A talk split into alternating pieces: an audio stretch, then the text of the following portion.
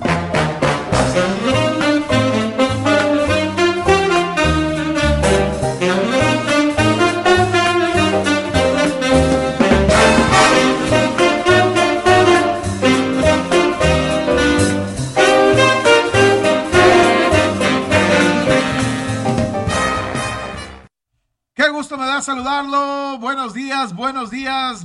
Bienvenidos el día de hoy, Wall Street Journal. Muchas cosas de qué platicar en este programa.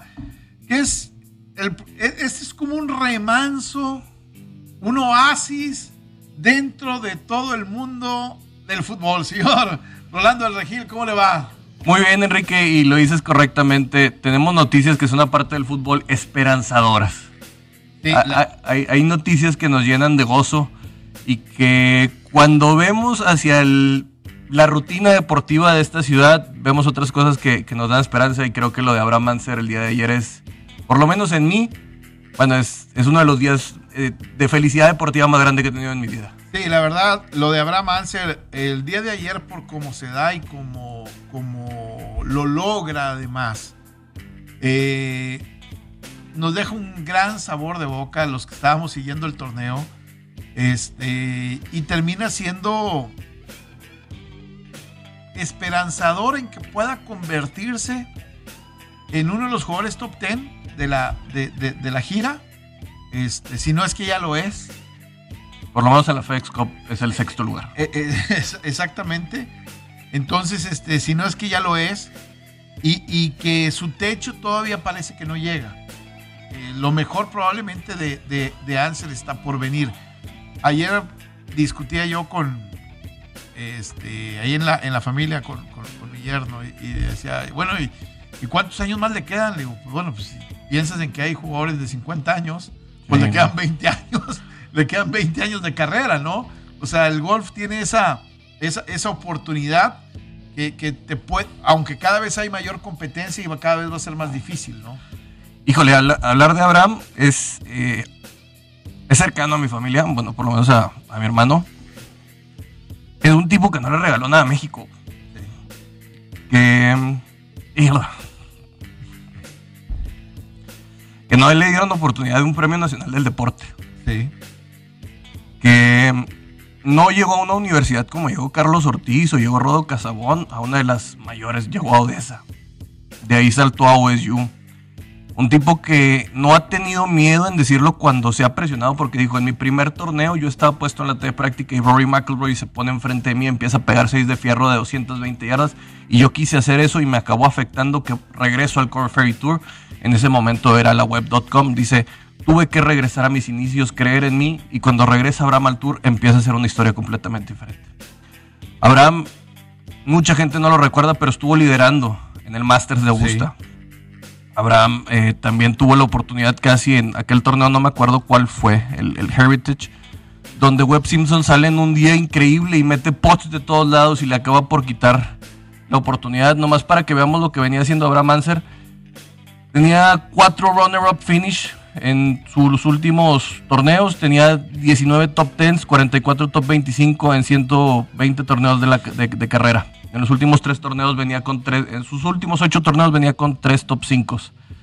Era un tipo que no era, decía Paco Alemán, me quedo con su frase, no es cuándo va a ganar Abraham, es cuánto va a ganar Abraham. Es un gran striker de bola, mucha gente no lo ve porque es chiquito.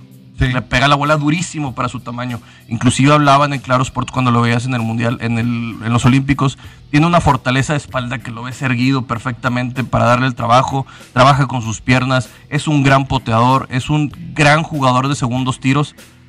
Y, y, qué bueno, es, la consumación de un chavo que cuando Reynoso estuvo en problemas, tú lo sabes, Enrique, se juntó con Jorge Cantú para ayudar, sin ser un un atleta de esos que había logrado tanto, apenas acaba de pasar los 10 millones de dólares en su carrera, que no le han dado reflectores por tener sus propias marcas, Blackwell Apparel y, Tequila Flecha Azul son de él, y por usarlos y por no estar con Callaway, Nike y todos estos, no le dan los tiempos de, aire que, muchos, que muchos quisiéramos ver en México y que ha luchado contra todo eso y que hoy es campeón mundial. WGC significa World Golf Championship. Híjole, es es, algo increíble. Para zona norte, tipo jugaba en Durango, jugaba en, Torreón, jugó con mi hermano, con muchos chicos aquí en los nacionales. De hecho, le tocó perder uno con Julio Palau. Le mando un saludo a la WhatsApp aquí en un nacional. Me tocó conocer a su papá, un tipo que siempre te hacía reír. Andaba en esta silverado blanca para todos lados, eh, llevando a su hijo, a su pilón. Eh, la, la, PGA le ha hecho estas historias a Abraham donde él regresa a Reynosa, donde no se olvide de sus orígenes. Y, creo que hoy gana México, si bien no lo hizo en los Olímpicos, este sinsabor que nos dejó Tokio, nos deja... Que, que a lo mejor a mucha gente lo hubiera sabido más si lo hubiera hecho una semana antes pero lo que acaba de hacer para él es más importante en su carrera que el haber ganado una medalla. A lo mejor el, deporte es caprichoso, Enrique, y sabemos que, no siempre está como nosotros queremos. creo que Abraham se dio cuenta, yo no sé si en los juegos, que a lo mejor necesitaba ser más agresivo. Que a lo mejor si él hubiera empezado a ser más agresivo antes en los mismos juegos hubiera logrado algo, hubiera logrado algo más. Y una semana después este, se le da esa agresividad, ¿no? Eh, empieza tranquilo, como empieza con un 3 abajo el día jueves. Y luego sábado, el viernes se destapa con menos 8. Y luego el sábado estaba teniendo una gran ronda y cierra Bogey Bogey, donde lo, ponían en los primeros lugares. Y, luego de hecho ayer mismo en los últimos hoyos pudo haber ganado sin irse al desempate. Sí, no, y, parecía que iba a ser caprichosa la vida y no le iba a dar la oportunidad de ganarlo. La, Afortunadamente se le dio, ¿no? en este par 5, creo que se lo dio 15 o el 16. Pega un buen driver y luego pega la madera 5. Para la gente que no sabe, con la adrenalina, en estos momentos te hace pegarle más largo a los bastones. Muchas veces no lo crees por cómo aprietas tus, tus músculos. Y pega una madera 5 y se vuela. Y no le da la oportunidad. Y pues bueno, saca el par, pero Harris English se acaba por desmoronar porque se desmorona en el par 3, donde hace un doble, y luego en el par 5 también saca un bogey, y no acaba por tener las cosas como él quisiera. Bryson de Chambó acaba por tener una mala ronda también, y los que se acaban quedando es nada más que Hideki Matsuyama y Sam Burns. Sam Burns para muchos no le suena, pero ya ganó esta temporada y ha tenido varios top 10, varios top 5, y es de estos chicos que, que salen durísimos desde la universidad. Sí. Y el desempate creo que fue. Fue. Híjole, fue, muy emotivo. Fue, fue, dramático. Yo, yo, la verdad, llegó un momento en donde pensé, se le fue la oportunidad. y, es caprichoso y lamentablemente lo, la, va a perder. Afortunadamente para él, viene la falla del de, japonés. La boqueada. Eh, todo, A todos nos tembló el sisirifo. y, ahí, y ahí dije, ¿sabes qué? Esta es la gran oportunidad. Y él se da cuenta y en el siguiente desempate, su segundo tiro es muy agresivo. Sí. Muy agresivo, va contra la bandera y me parece que termina siendo, siendo premiado, ¿no? No, y, a veces, y la narración a mí se, me hace increíble. Perdemos mucho cuando no, está Paco, Alemán, cuando no está Paco Alemán en, las transmisiones. Eh, Matsuyama acaba quedando casi igual donde queda Abraham en, su tiro anterior y, la tira bien, pero no aprendió del pot de, Abraham, de Abraham que, que, no acababa por quebrar a la derecha. Y, Sam Burns le había dejado más cerca que Abraham, pero dice, la, suerte de pegar primero, el que pega primero pega dos veces en un pot franco. y mete presión. Y acaba por meterla a Abraham por el centro, firme, no la piensa mucho y a Sam Burns le vuelve a hacer la corbata, dirían los españoles, y, se consuma algo para un chavo que acaba él y dice, pues quiero inspirar más al, deporte mexicano y ahí es donde te equivocas, tienes dos años siendo el referente. Carlos ganaba y, lo curioso era que muchos mexicanos decían, es que no va a ganar, está chiquito, no, no, trae con qué, le acaba por faltar centavos para el peso. A, y... a, mí me pasa, Abraham lo, no lo conozco, fíjate, directamente, ¿eh? Eh, tenemos una relación familiar. Él está casado, eh, bueno, mi primo está casado con la hermana de, Abraham. Y desde que Abraham empezó a jugar, pues ha sido una búsqueda constante de patrocinios. Estando yo en Azteca, hasta que se ve mucho en Reynosa, ayúdanos a conseguir patrocinios, ¿va? Pero el golf lamentablemente para mucha gente no es un deporte sexy para el patrocinador local. E inclusive para la CONADE, te lo voy a decir, debió haber sido un premio nacional del deporte desde mi punto de vista. Claro, y, lamentablemente se, batalló. Y esa relación ha ido de, fue, eh, ayúdanos, apóyanos, este, y, siempre más o menos a la distancia, ¿no? Hoy a mí en lo particular me da mucho gusto por, por, Abraham, porque conozco desde prácticamente que empezó en el campestre que es de Reynosa, este, a trabajar y, escuchar el nombre de, de Abraham y Abraham y Abraham y Abraham y Abraham, Abraham, y ahí va, y ahí va, y ahí va, y ahí va, y va, y va, hasta que finalmente ayer llega al, tope de, su carrera, ¿no? Ayer yo ponía felicidades al de Reynosa y me contesta alguien, dice, ¿qué? Si en Reynosa nomás hacemos bloqueos y, y, balaceras. Pues no. Y, hoy es el, el nombre de Abraham, no que limpie, sino pone en el contexto diferente a una ciudad a la cual él quiere bastante, obviamente.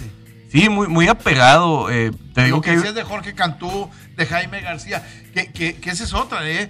De repente en una ciudad donde hay tantas malas noticias, de repente encuentras a tipos como Jorge Cantú en su momento, como Jaime García el pitcher, o como el mismo Abraham Anser, que sobresalen, ¿no? Entonces nunca sabes en dónde vas a encontrar el éxito eh, de alguien y a lo mejor ese mismo sentimiento que tienes en, una ciudad conflictiva o difícil te hace que tengas una dureza mental un poquito más allá, ¿no? Hasta los nopales dan tunas. Exacto. Eh, pero sí, creo que él, su misma historia estuvo. Él se enfrentó a Tiger en la President's Cup cuando Tiger fue, fue capitán y le tocó ahora sí uno de los Tigres en su mejor momento. Después del regreso, ¿verdad? No, no, no hablo el del 2001 que era arrasador. Pero sí, creo que la resiliencia, el temple que, ganó después de, estos tropiezos lo llevaron a él, como lo dijo Carlos. A Carlos también le tocó perder, a Carlos Ortiz también le tocó perder su tarjeta del Tour y pues regresó y ahorita ha tenido, ya ganó, ya se mete en top 10. No fue la mejor semana para Carlos, pero por lo menos Abraham. Eh, cabe destacar lo que los dos atletas profesionales mexicanos se la aventaron de Tokio, volaron a, a, Tennessee, no descansaron. hicieron... Sin, descansar prácticamente, sin jet lag, sin, sin nada, ¿eh? Y, lo interesante aquí es, déjame, porque digo, porque Abraham ahora sí se mete en, contención completamente para la FedEx Cup, que serían 10 millones de dólares. Y aquí lo importante es esto, mira, Colin Morikawa está con 2136, Jordan Speed con 2072 y Abraham Anser, ahorita lo ponen, todavía no lo ha actualizado aquí, pero debe estar saltando, si son 550 puntos, debe estar llegando a los 1800. Así que va a estar cerquita, va a estar interesante lo que, lo que va a tener. Y en el ranking mundial también probablemente se vaya a estar moviendo como el top 15, otra vez dentro del top 20. Sí, la, verdad es una gran historia del fin de semana, la, de Abraham. De esas historias que el deporte mexicano necesita, que tienen que ser motivacionales, inspiradoras. Eh, en un deporte que a lo mejor mucha, piensa, mucha gente piensa que es clasista. Este, el, caso de Abraham va, va, más, más allá de eso, sin duda. Sinceramente, es un tipo que acaba teniendo la oportunidad geográfica de estar en, mucho en McAllen. Yo recuerdo verlo cuando íbamos a jugar a McAllen en, en Pound View, que él estuvo ahí en la secundaria con Carlos Espinosa, que también sale en este reportaje que le hacen de, la PGA. Y, las ventajas de las universidades públicas de Estados Unidos que, te van formando. Él, él, no tuvo tanto punch eh, al salir de prepa, pero creo que a fin de cuentas lo pone en el camino adecuado. Es un jugador diferente, Enrique, porque no tiene swing coach. O sea, él nada más tiene putting coach, así que es un chavo que es autodidacta, ha aprendido de otras formas, estar ahí cuando ves otros que tienen grandes, eh, grandes séquitos que van alrededor de ellos. Inclusive él perdió a su, a su caddy por un tema de migración. Dale todavía nomás pudo estar en los Olímpicos con él, no pudo estar en lo otro. Pero, pues bueno, a fin de cuentas, con todas estas piedritas en vez de, En lugar de sentarse a llorar, sí, se, armó, un asador, si quieres, se armó, una casita. Eh, eh, exactamente. Es una de las grandes historias del fin de semana que creo que todavía esa historia continúa y creo que todavía, desde mi punto de vista, no llega a su techo. Este, creo que todavía tiene un techo más alto. Creo que apenas esta historia comienza. Ese es el inicio, seguramente, de Abraham eh, y algo de lo que pues hay que señalarlo, solamente cuatro mexicanos habían ganado un, torneo como este. Entonces, eh, por ahí es Víctor regalado. regalado. El otro se me olvida, Carlos Ortiz y Abraham Manser. El otro es, ahorita te digo cómo se llama, César Sanudo. Sí. El de Tijuana. César Sanudo, el de Tijuana, que eh, mucha gente no lo recuerda. Que en los 70 Exactamente, pero, pero César Sanudo tuvo la oportunidad también de ganar un, torneo de la, de la, PGA. Y vamos a hacer una pausa eh, rápidamente. Antes de ir a una pausa, déjeme decirle algo que es bien importante, porque eh, déjeme decirle que la fecha 3 del torneo va a cerrarse el día de hoy. Pachuca contra Atlas. Pachuca contra Atlas. Los zorros contra los tuzos. El 12 contra el 8 en la tabla general. Bueno, regístrate en caliente.mx y recibe 400 pesos de regalo en tu primera apuesta. El favorito para este partido es el Pachuca. Si le apuestas 400, cobrarías 950. El triunfo de los rojinegros del Atlas paga 1300 y el empate 1280. Caliente.mx, la casa de apuestas oficial de la Liga MX. Vamos a una pausa en radio, regresamos rápidamente. 92.1 FM, 660 de AM. Tuvimos la clausura de los Juegos Olímpicos. La clausura, y, yo me quedo con varias, varias historias. El, día de ayer, este, yo reflexionaba qué fue lo que te dejó los, los, juegos. Este, y decía yo, ¿sabes qué? Me deja varias estrellas. Yo, yo al inicio de los juegos decía, ¿quién será las nuevas figuras, las nuevas estrellas, la nueva historia de esto? Lo de Caleb Dressel me queda como un, súper ejemplo. Eh, un tipo que ganó cinco medallas de, oro. Ganó los 50 libres, los 100 libres, eh, los 100 mariposa, el relevo 4 por 100 y el relevo 4 por 100 en, estilos también. Eh, la máxima ganadora de medallas es otra nadadora, Emma McKeon. Ganó 7, de las cuales 4 oros y 3 bronces. pero no nada más eso, ¿no? O sea, yo creo que va más allá de, eso. Ah, el sábado les ponía yo una historia de, una jovencita que gana los 1500, los 5000 y los 10000 metros. La señorita Hassan de Holanda. Sí. Bueno, de Países Bajos. E, e, esa es una historia increíble. O sea, nunca nadie en la historia había ganado las tres carreras de, vamos a decir, de, semifondo y fondo. Pavo Nurmi lo hizo el finlandés volador allá, en, pero no lo ganó en los mismos juegos. Ganó 1500 en unos juegos, ganó los 5000 o los 10000 en otros. Eh, Lasse Viren lo había hecho en los mismos juegos, ganar los 5 y los 10000 metros, pero no los 1500. Y, una de las cosas que cabe mencionar, ya habíamos mencionado esta historia, esta fue la chica que se cayó y que gana su hit. Eh, exacta, e, e, exactamente. Estuvo repleta de cosas, de, este, de estos aderezos que le dieron sabor a la historia de esta chica Hassan, que, como tú dices, a veces es fácil poner las medallas, pero juntarlas en un solo evento es eh, lo más eh, complejo de todo. Es complicadísimo. Entonces, esa historia a mí me parece este, algo extraordinario, maravilloso eh, que la tenemos que contar muchas veces, de decir, es que yo lo, yo, yo lo vi, yo no estuve ahí, pero yo, yo la vi, esa historia, no me la tiene que platicar absolutamente nadie. E, esa es una de las grandes historias que creo que nos tiene que quedar dentro de los... Y medallas de, refugiados. Y me da... ayer la, la, de los somalíes, que en el maratón, bueno, antier, en el maratón, donde gana un keniano, en la de oro, y viene un keniano en el tercer, en el tercer lugar. Y viene un holandés, es somalí, y viene un belga, es somalí, y casi para llegar a la meta, el holandés somalí casi se frena poniendo un poquito en riesgo su segundo lugar, inspirando a, su compañero, decir, dale, güey, dale, vamos a, vamos a ganar, o sea, y, pasan finalmente al keniano, ¿ah? Este, y dos somalíes refugiados terminan siendo plata y bronce. Y se convierte en, una, en un momento también de esos históricos dentro de, dentro de los juegos. Yo, yo una de las historias que quiero mencionar, por otro lado, es Colombia. El crecimiento de Colombia es impresionante, Enrique.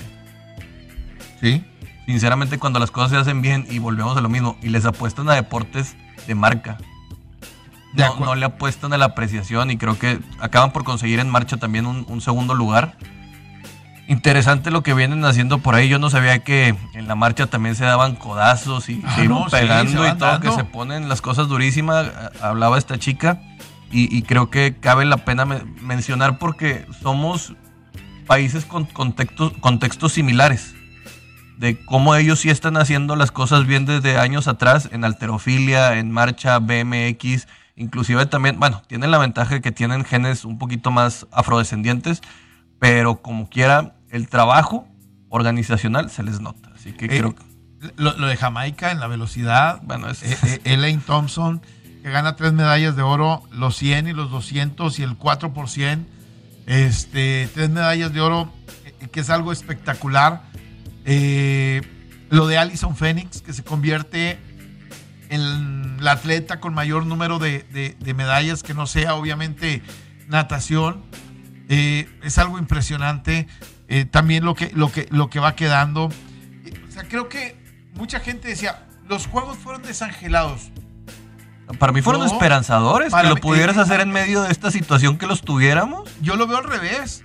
Los, los juegos fueron algo espectacular que terminaron enganchando a mucha gente, eh, que terminaron siendo diferenciadores incluso de posturas entre los mismos atletas. Y, entre eh, eh, y voy al tema de la gimnasia y, el tema de, esta niña de, los Estados Unidos. Ah, no, de Simone Biles. De Simone Biles de, decir cuido mi mente y cuido mi cuerpo y, y hay otros que arriesgan todo por tratar de ir a, ganarlo. Este, o sea, te pone en contexto momentos y situaciones completamente diferentes. ¿Quién tiene la razón? No lo sé.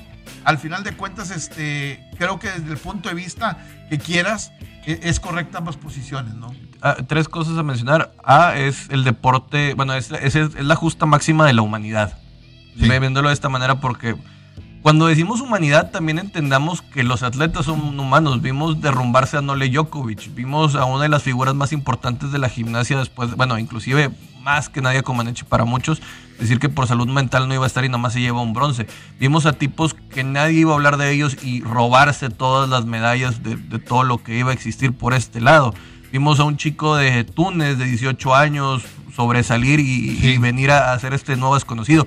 Vimos a una niña que en una balsa saliendo de Siria bataleó con su hermana y compitió hasta meterse a las semifinales. O sea, es, la humanidad, es el sobreponerse a la adversidad y también vivir el, caer desde las alturas. Por el otro lado, creo que dentro de lo que cabe, quería decir, es la democratización. Este nuevo formato que vivimos en YouTube me encantó la manera como vivimos los juegos. El, tener, acceso más rápido. El, tener, la oportunidad de ver lo que tú quieres ver. darle seguimiento a lo que tú quieres dar. Y que puedes tener uno aquí, luego con el celular, inclusive la computadora, que te diera eso, que, que la agenda deportiva ya la pusieras tú de otra manera. Claro. E, e, eso para mí fue sumamente nuevo, porque no lo teníamos, sinceramente, por lo menos no en los Juegos Olímpicos. No porque estábamos sujetos a lo que la televisora quisiera pasar. Hoy, en este contexto de escoger, que ya había pasado desde, desde Río. hoy se hace más, más claro, obviamente. Eh, me parece que termina la gente por entenderlo. Creo que el horario para nosotros como los juegos nos ayudó. El que la actividad empezara a las 7 de la tarde, este, cuando ya la gente había salido del trabajo, y lo dejabas hasta la 1, 2 de la mañana, 3 de la mañana que terminaban los clavados y lo retomabas a las 6 de la mañana que jugaba la selección o que veía otro evento del atletismo de manera importante, creo que eso también nos terminó por, por enganchar a mucha gente, ¿no? Qué bueno que se acabaron los juegos, que se acabaron las desveladas para muchos, este, pero qué triste que se acaban los juegos también por, por el nivel de espectáculo. Es el único momento cada cuatro años donde le vas a dar seguimiento al tiro con arco, a los clavados, a la lucha, a diferentes eventos que lamentablemente la gente deberíamos de seguirlos más, deberíamos de promoverlos más, deberíamos de enganchar a más aficionados y más atletas en eso para que tuviéramos un mayor número de medallas. Hay contrasentidos, mucha gente dice, ¿cómo es posible que México sea segundo lugar o tercer lugar panamericano, sea número uno a veces en los centroamericanos y solamente consigamos cuatro medallas de bronce. O sea, es que... ¿por qué en el continente sí? ¿Por qué en la masividad sí? ¿Y por qué en la especialidad no? Bueno, hay un factor muy importante, China, Rusia, eh, otros países que, que acaban por tener, por ejemplo, creo que en clavados es, notorio. A los 14 años, lo que hace el, chico de clavados en la plataforma es increíble. No, y la chica también, la de los 10, la, sí. Juan Shu, no me acuerdo. Pero, pero hablo ese fenómeno que mucha gente dice, a ver, ganamos los centroamericanos. Pero es que esos centroamericanos no, no, equiparan a, lo que es lo otro. Y, ganamos, este, los, eh, en los panamericanos tenemos 30, 40 medallistas. ¿Y por qué acá en los Juegos Olímpicos nada más tenemos cuatro medallas de bronce? Y es que a lo mejor en la masividad somos un poquito mejores, o tenemos, pero no, no tenemos a lo mejor esas gemas, esas, este, e, esas superestrellas que sí deberíamos de tener, ¿no? Que por estadística debería darnos oportunidad, por lo menos. Creo que con 130 millones de habitantes deberíamos de estar pensando en otras cosas. Eh, una de las que me duele de esta historia es la de Luka Doncic, que acaba por perder la medalla de bronce. Acaba como que se desairó después de perder esa semifinal. Acaban por perder con, por Australia por un amplio margen. Y pues bueno, creo que le va a servir a él para llevarse este, este sentido a, a, la NBA y para probablemente volver con mucho más hambre. para, tiene 21 años, ¿no? Sí, 21 años. O sea, el, techo, el techo de este muchacho todavía no lo hemos no lo hemos visto. Y que probablemente vaya a empezar a construir una selección ya mucho más armada donde se den cuenta que pueden competir. Este fue como que la, la sorpresa, nadie esperaba ni siquiera que estuvieran peleando por medalla. Ahora, aquí hay otro tipo de... ayer entramos en una discusión también ahí en la sobremesa, en la, en la casa, que se, pone sabroso. Este, ¿Por qué si los eh, holandeses este, permiten que los somalíes este, participen por ellos en el maratón? ¿Por qué si los belgas pasa lo mismo. ¿Y por qué si nosotros en todas las carreras que tenemos acá vienen los africanos y las ganan y algunos días son mexicanos, ¿por qué no les permitimos que participen? Ah, porque tenemos un flagelo de, la bandera y del porque muchos días son mexicanos. Y hay una comunidad interesante de africanos aquí, decía Dani Soto el otro día. Que se dedican a eso, ¿eh? Ese es su trabajo. Y, que a lo mejor deberían de representarnos, pues al, al final de cuentas representan el, al, maratonista mexicano, ¿no? Sí, porque probablemente vivan con todos los problemas de que si están saliendo a correr les avientan el carro, no tienen las, las vías adecuadas, la misma contaminación bajo la que entrenas. Así que hay muchos factores, pero vivimos bajo este, este concepto de que la pluralidad nada más para los que nacen, para las nacionalidades nada más para los que nacen aquí, la pluralidad no existe. Lo vemos en muchos deportes. A mi parecer, creo que antes que estar pensando en eso tenemos que hallar las condiciones adecuadas para que cualquier talento, no nada más el que viene de fuera o el mexicano, tenga la oportunidad de desarrollarse, de que realmente las organizaciones sean catalizadores y no frenos. Ahora, acá hay algo que también pienso yo que nos afectó. Los Juegos Olímpicos llegaron un año después y probablemente eso afectó el desarrollo de, de algunos atletas. No voy a poner este, pretextos, pero a lo mejor María del Rosario hubiera llegado el año anterior y hubiera tenido participación y con su experiencia probablemente hubiera tenido una mejor participación. Ahora el taekwondo, que es de los deportes que va para afuera del olimpismo, este, probablemente Diego del Real estaba mejor preparado hace un año que ahora. Probablemente, y, así vas a encontrar eh, el, los próximos juegos o esta Olimpiada va a ser más corta, va a ser de tres años nada más. Y el atleta mexicano va a tener la oportunidad de casi llegar al tope porque se van a empalmar casi casi centroamericanos, panamericanos y, y, juegos. Con un proceso mucho más rápido. Va a ser un proceso mucho más rápido. Y, para, y creo que eso va a ser de, mucha ayuda. Y para todos los que están preocupados de lo que pasó en softball, no se preocupen, no va a haber softball en París para que se estén rompiendo las vestiduras. Ni béisbol. Ni béisbol. Así que va a haber breakdance. Así que cuando vea usted a alguien bailando en el metro de la Ciudad de México, dando espectáculo en una plaza, dele dinero, que porque a lo mejor lo puede estar representando en los Juegos Olímpicos. Bueno, deja decirle algo, algo importante. para nuestros amigos antes de ir una, antes de una pausa. Cuando hace calor, dudas y ese es tu cuerpo diciéndote tengo sed. Por eso hidratarte es como darte un chapuzón a mediodía. Con E pura, ama tu cuerpo, hidrátate sanamente. Vamos a ir a una pausa. 92.1 FM, 660 de AM. Estamos en Wall Street Journal. Bienvenidos a este programa que es diferente. Usted puede preguntar, hablar de lo que usted quiera, menos, menos fútbol. Por favor. Oye, y por aquí nos dice Sepúlveda Aldo, la forma en la que se administran los recursos en China es muy diferente, ergo la diferencia en el medallero. Sí, los recursos en China se, se administran por una dictadura.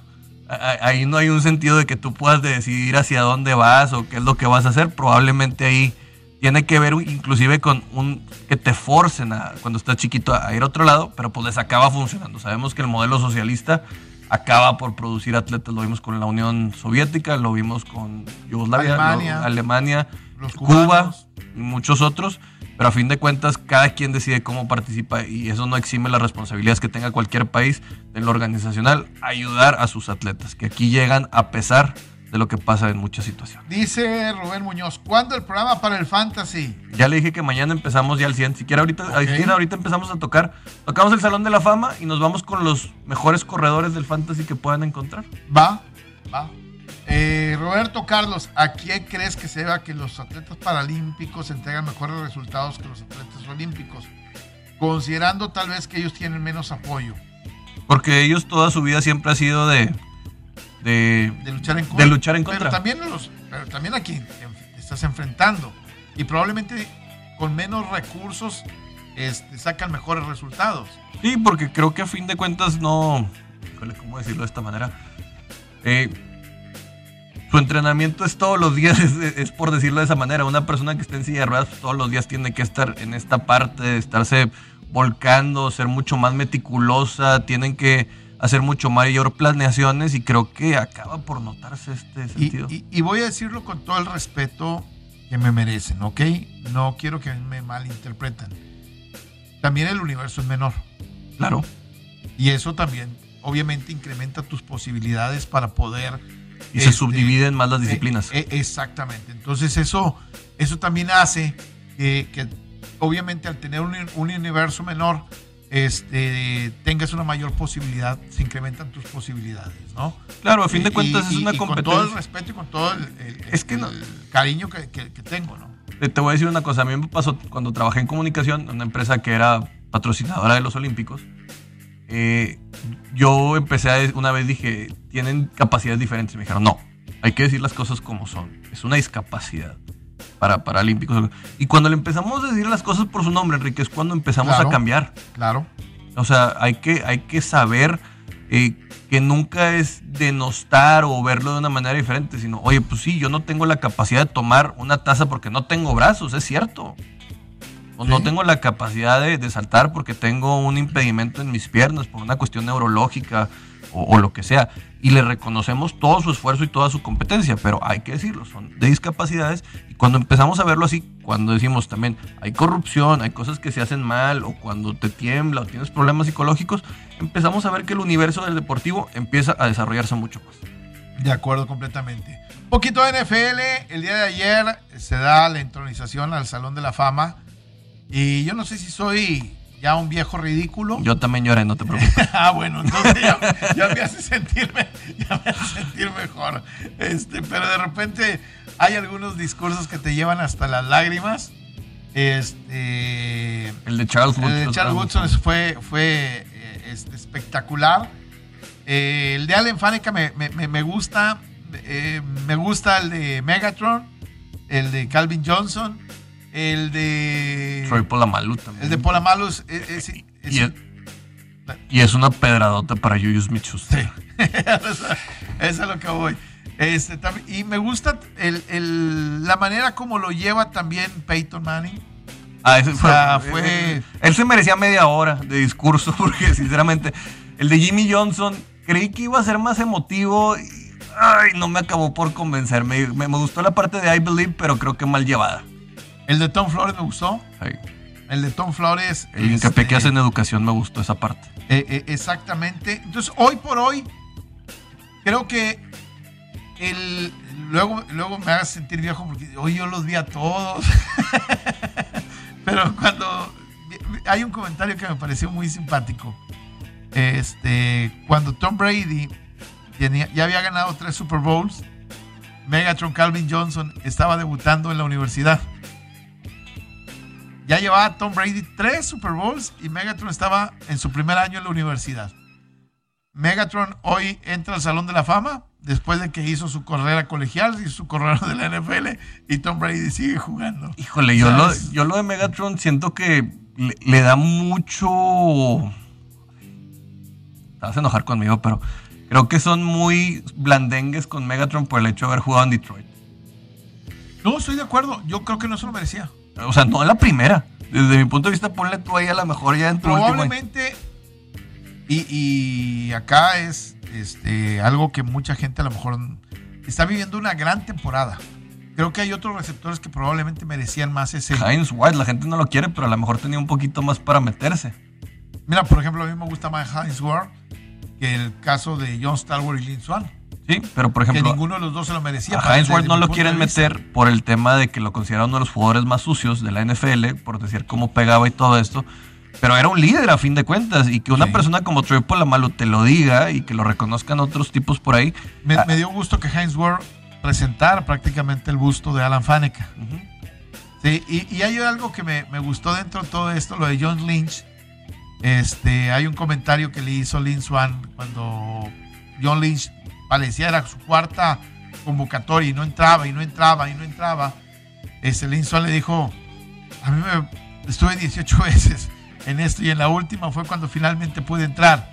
Disfruta el viaje y a veces creo que esa parte mucha gente no, no lo entendemos, no, no, no disfrutamos el viaje o el trayecto que te lleva finalmente a, un punto. Lo dijo Jimmy Johnson, dijo, estábamos tan enfocados en ser exitosos que a veces no disfrutas tu éxito. E, exacto. Creo que de las palabras interesantes también de lo de Charles Woodson, a mí me encantó es lo de el, respeto a su madre. De estas, esta situación de cómo le reconoces también a las personas que están en tu camino y que dices, bueno, si eres fan de los Green Bay Packers, párate. Si eres fan de los Raiders, Oakland, Oakland eh, Raiders de Oakland o, las Vegas Raiders, párate y que empieza a decirle a toda la gente y, lo vuelve un sentido de soy parte, soy producto de, tu fanatismo. Bueno, no decir tu fanatismo, pero en el buen sentido de la palabra de toda la gente que está alrededor de mí.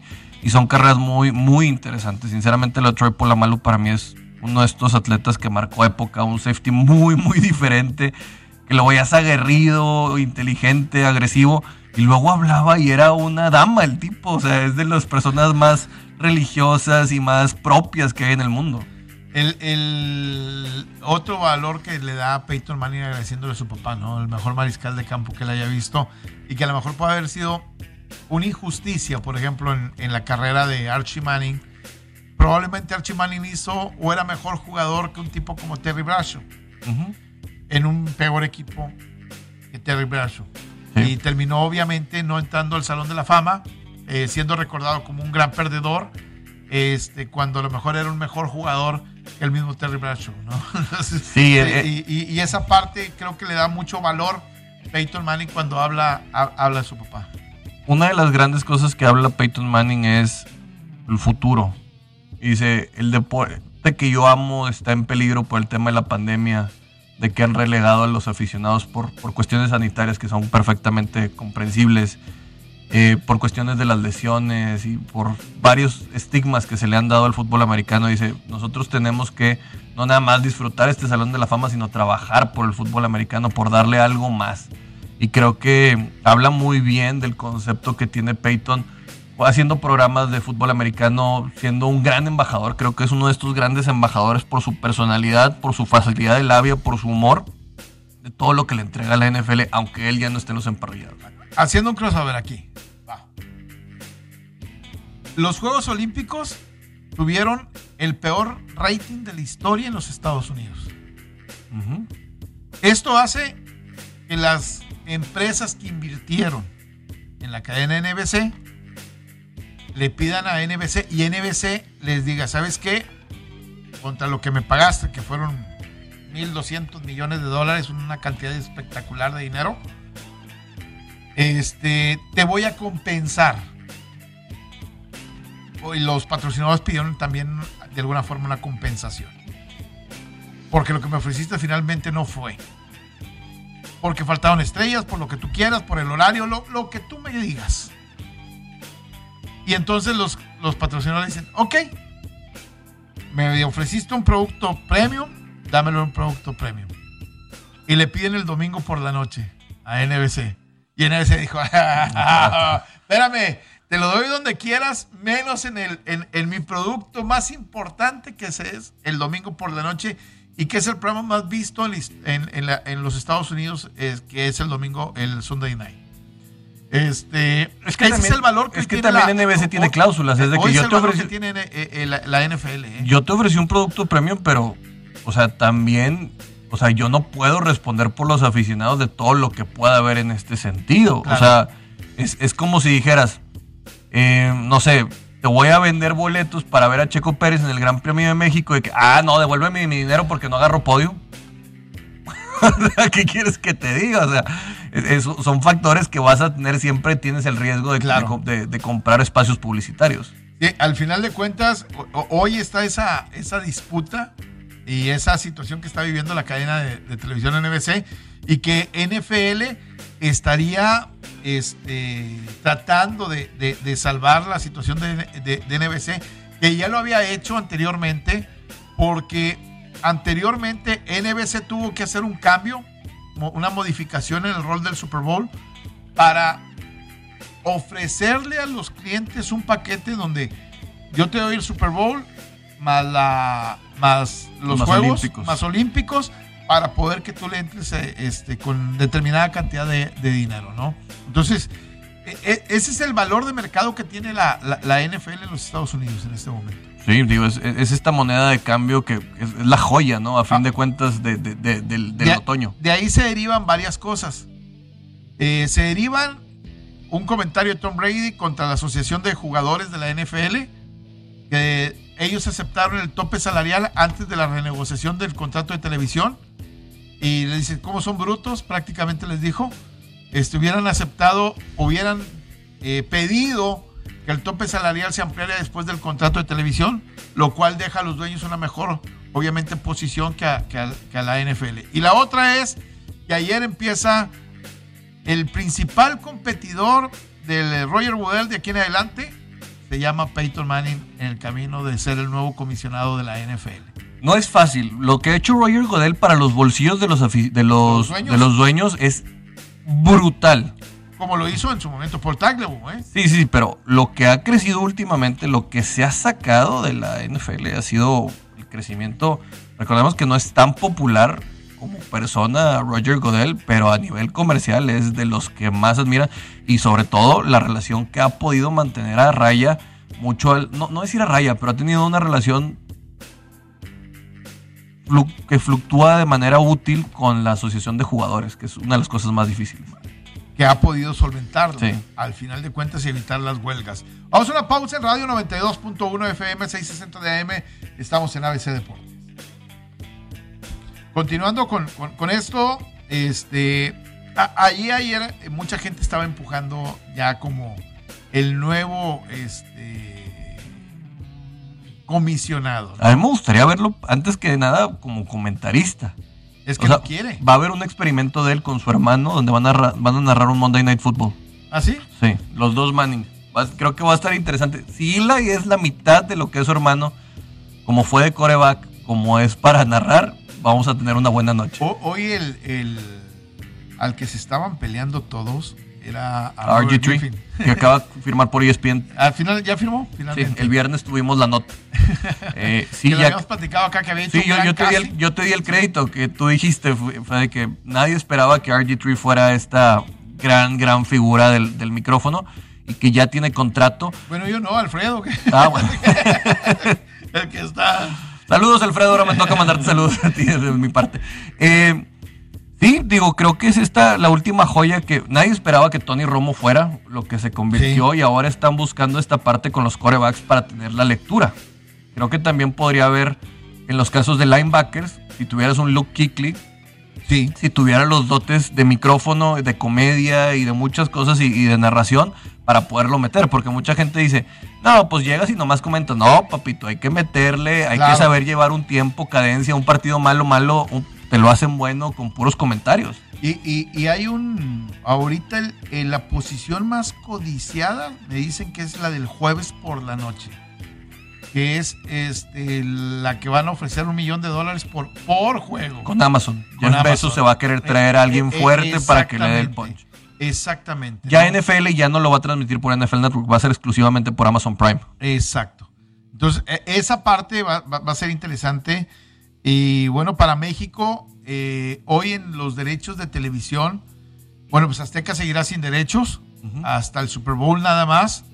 Eh, Televisa obviamente tendrá todo el, todo el paquete, tendrá dos juegos. 12 y 3 de la tarde del domingo. Exacto.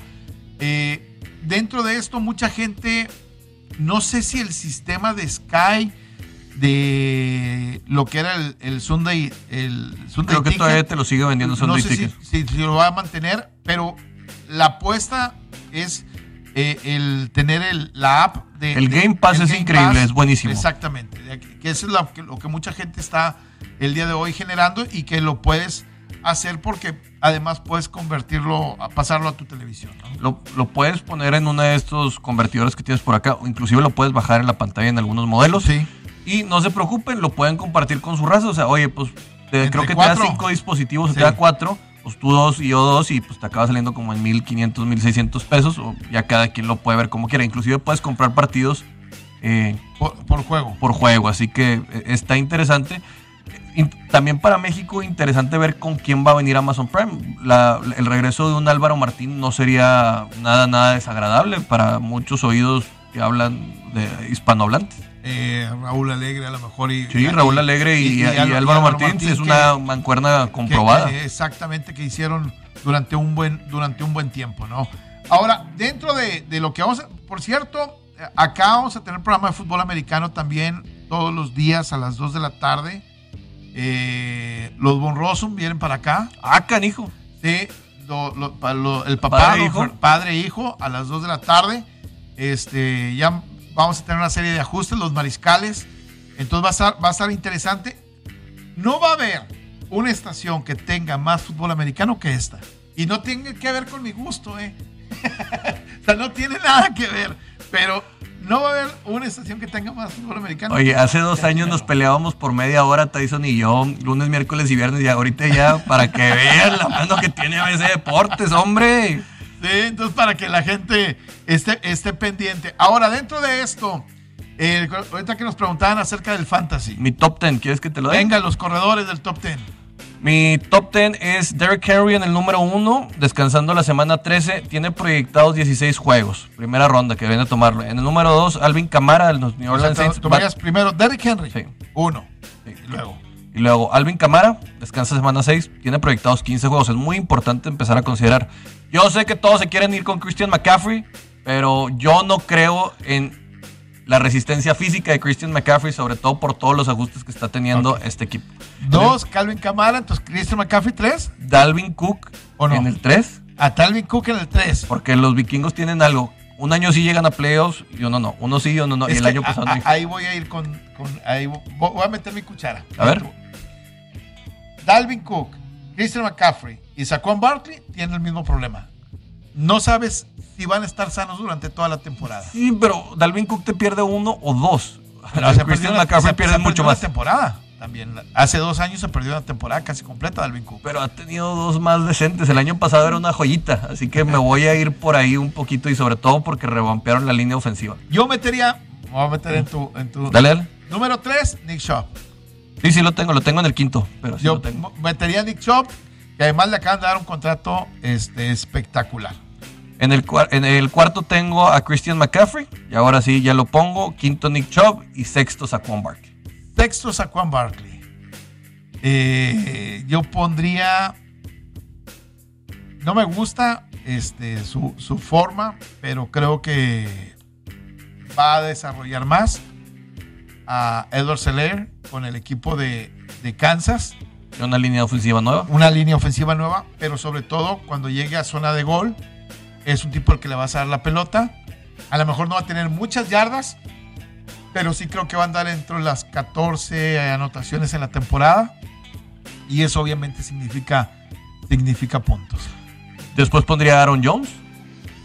E- ese me gusta. Me Aaron gusta Jones dentro creo de que- los- de- ese lo pondría dentro del, de- del 6 o 7 para mí, Aaron Jones. Sí, no, no se lleva tantos reflectores por el tema de, Aaron Rodgers y no sabemos cómo vaya a estar jugando por ahí esta situación de que si Aaron Rodgers quiere tomar más control y la toxicidad que hay dentro del equipo. Pero Matt LeFleur, por la influencia de Kyle Shanahan, es un, es un running back whisper y le quiere dar juego por ese lado. Recordemos que también tiene un, un- buen repuesto, un buen eh, un segundo. Que, o sea, su comité de corredores es bueno. Si bien Aaron Jones se va a llevar todo también, si los juegos están ganados, probablemente le vayan a dar más tranquilidad para no forzarlo. Y eso es uno de los factores que pondría por ahí. Luego pondría a Jonathan Taylor, de los Indianapolis Colts, que le acaba de pesar muy Sí. fuerte que se le lesione el señor eh, El Quentin guardia. Nelson. Quentin Nelson, que es el mejor guardia izquierdo de la liga. Y luego pondría al señor Ezekiel Elliott. Fíjate, para mí ese que el Elliott no está ni siquiera en el top 10. ¿Sabes a quién pondría yo en el top 10? Y no me gustó cómo lo vi correr en esta primera oportunidad A Najee Harris. a Najee Harris. Pero se supone que le tienes que dar la pelota y tiene que desquitar este Por la salud de Ben. eh, exactamente. Entonces hoy, hoy lo llevaste para eso. En el deber ser. en el deber ser. Entonces yo creo que eh, es uno de los que tienes que entregarle el, el balón sí o sí. Eh, me gusta el de Baltimore también, J.K. Dobbins. J.K. Dobbins, eh, me gusta también. Entonces hoy, eh, en la posición de corredor, yo no me, me, Jo- me- me desgarraría. Joyas para mí, que no van a ser muy bien valuadas, Mike Davis. Lo he dicho desde hace rato. Sí. Llega con un buen coreback, tiene buenas manos, es un corredor duro, fuerte, es pesadito, así que creo que Atlanta ha adolecido de no tener un buen corredor y creo que le van a sacar bastante, bastante provecho. Joya para mí, no lo hemos mencionado, pero le van a dar la pelota y le van a cargar el, el- el muerto más ocasiones a Leonard Fournette. Sí, Leonard debería Fournette de, debería un poco más. va- van a tener un poco más de trabajo con Leonard Fournette. El año pasado, sobre el cierre de la temporada, le dieron más veces la pelota.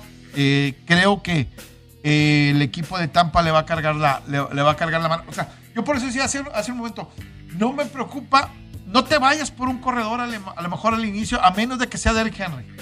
Sí, o sea, yo a lo que voy es no, no te rasgues las vestiduras si te toca en un draft de 12, el número 12, porque puedes tomar un buen corredor y un buen receptor de, de lo que te va quedando. ¿De quién me alejo? Me preocupa Josh Jacobs con los Raiders por su línea. Se deshicieron Sí. de mucha gente y mucha gente lo tiene en el top 10. Ay, ahí sí me da miedo. Miles Sanders, las lesiones son constantes y también sabemos que en Filadelfia algo pasa de que, de que estén un poquito más eh, dañados. Otro de los que tengo por ahí es a Austin Eckler, que sí creo que es bueno, pero no para estar tan, tan al principio. Va a ser muy importante para su equipo. Recordemos que los segundos años de los corebacks novatos son, son de slump, así que creo que pudiera venir algo por ahí. Joe Mixon también creo que es una buena segunda ronda. Vamos a ver qué, qué se puede hacer. Eh, eh, exactamente. Mañana platicamos de los receptores, ¿te parece? Porque traigo un análisis de los receptores. Bueno, de, de receptores todavía no llego, pero por ejemplo en corebacks estoy analizando.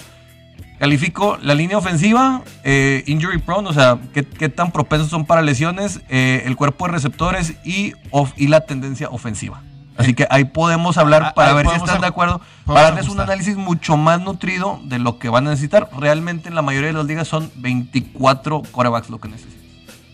Exactamente. Y me- fíjate, me quedé pensando en los Patriotas y Sonny Michel si va a regresar al nivel que mostró hace dos o tres años y es otro de los jugadores que podría, que podría crecer en ese, en, en- ese trabajo, ¿no? Una sorpresa. Y mucha gente, por ejemplo, yo les digo a mis Niners de Oro, aléjate de Raheem Mostert. Está en un comité de corredores. Es peligroso, no te sirve. Exactamente. E- e- Ellos utilizan tres o cuatro Sí, claro. para llevar la pelota. Y es frágil. Como pasa con Búfalo también. Sí. Este, que utiliza tres o cuatro. Nos vamos, gracias. Mañana seguimos platicando de esto. Ya el jueves tenemos el arranque de la pretemporada completa de la NFL. Y vamos a, obviamente, a ir eh, dándoles tips de no apuesten en la pretemporada, por favor. No, sí, No apuesten, ¿eh? No, en serio. Este, no vale la pena. No tienes tu dinero. Nos vamos, gracias, pásela bien.